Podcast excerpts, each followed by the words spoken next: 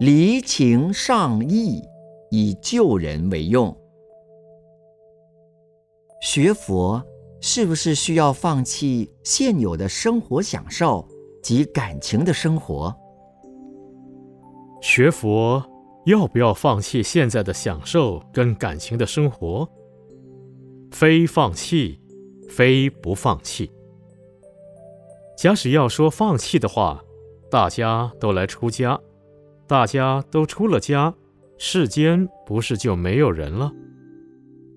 你能够出家就出家，不能够出家就在家，一样可以修行学佛。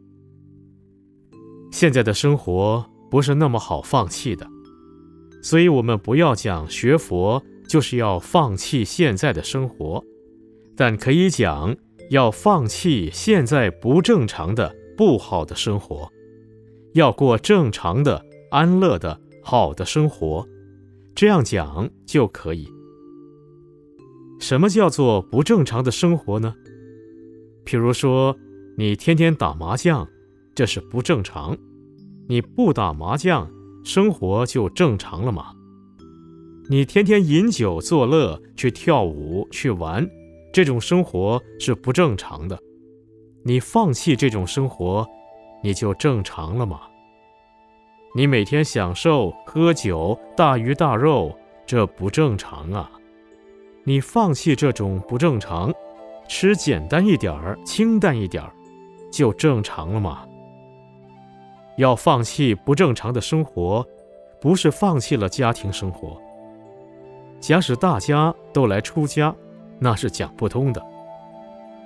至于感情的生活，人呐是感情的动物。也不能放弃感情的生活，因为夫妻有夫妻的感情，父子有父子的感情，朋友有朋友的感情。你说完全放弃也不对。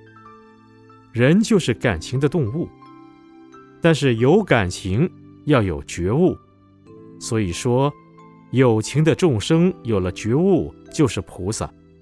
菩萨是有情觉，我们做了菩萨。再去度化有情众生，叫觉有情，就是行菩萨道。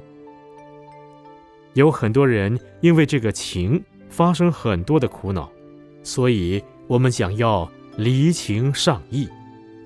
只要知道以离情上意来处理感情，就是一个真正的佛教徒的生活了。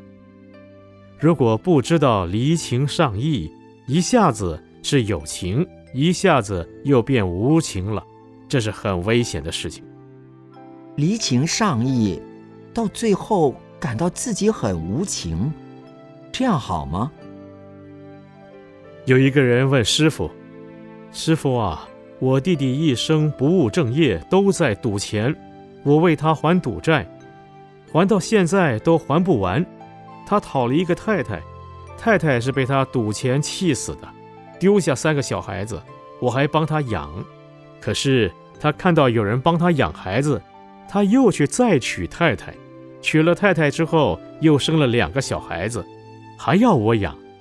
他一天到晚伸手要钱。我想他也有能力，就标了一个三十几万的会，让他去做生意。他做不到半年，三十几万用完了，又回来吵，向我要钱。要钱要不到了。三更半夜就吵啊闹啊砸东西啊，闹得邻居都不安宁。师傅，我怎么办？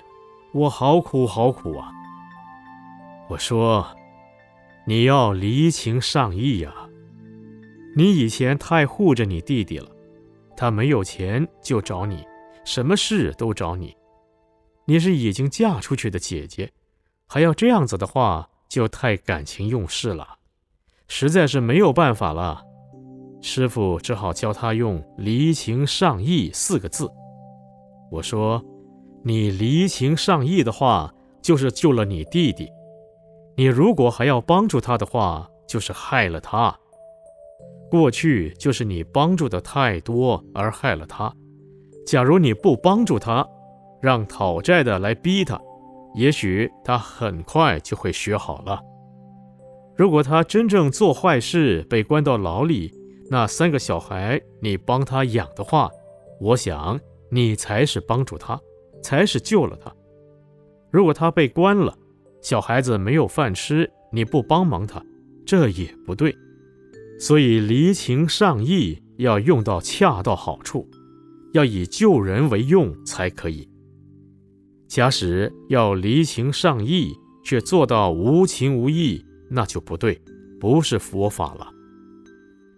有情要有觉，就是佛法。你要运用佛法，不仅要慈悲。也要有智慧。